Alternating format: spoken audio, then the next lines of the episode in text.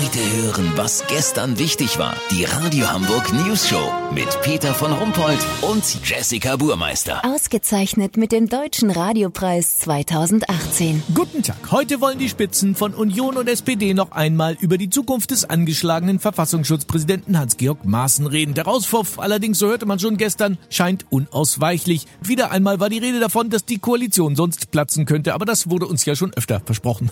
Die Sache ist kompliziert. Unser politischer Beobachter Olli Hansen versucht, den Konflikt zu entwirren. Olli, was ist denn das Problem? Gewesen. Also Peter, die Kanzlerin ist sauer auf Hans-Georg, weil der schon öfter ihre Flüchtlingspolitik kritisiert hat. Außerdem hat Maaßen Merkel wohl in einer internen Sitzung seiner Behörde eine dumme Plunse genannt. Davon gibt's auch eine Tonaufnahme. Die soll allerdings von SPD-Chefin Andrea Nahles gefaked sein, weil die SPD Maaßen unbedingt aus dem Amt haben will.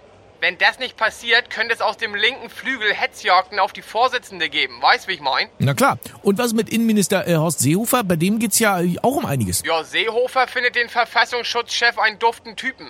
Horst macht die kleine runde Brille von Maaßen und seine Puschelfrisur. Beide mögen Weißwurst, Schlüssellöcher und all der Heinz-Rühmann-Filme. Wenn Merkel Maaßen jetzt rausschmeißt, sieht das düster aus für Horst. Ihm droht Gesichtsverlust. Jetzt könnte man sagen, bei seiner Visage nicht so schlimm, aber für die CSU in Bayern wäre das vor der Wahl eine Katastrophe. Und so wünschen sich alle, dass Hans-Georg selber zurück oder in die AfD eintritt. Doch der Verfassungsschutzpräsident schmollt. So einfach will er denen das nicht machen. Er soll in seinem Büro sitzen und YouTube-Videos von Antifa und Pegida-Demos gucken. Das ist ja sein Job. Lass so machen, Peter. Wenn vorm Amt für Verfassungsschutz doch der erste Möbelwagen anrollt, melde ich mich noch morgen. Habt ihr das exklusiv, okay? Ja, natürlich. Vielen Dank, Olli Hansen. Kurznachrichten mit Jessica Buch.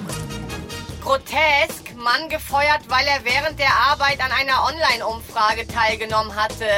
Titel, was man am Arbeitsplatz darf und was nicht.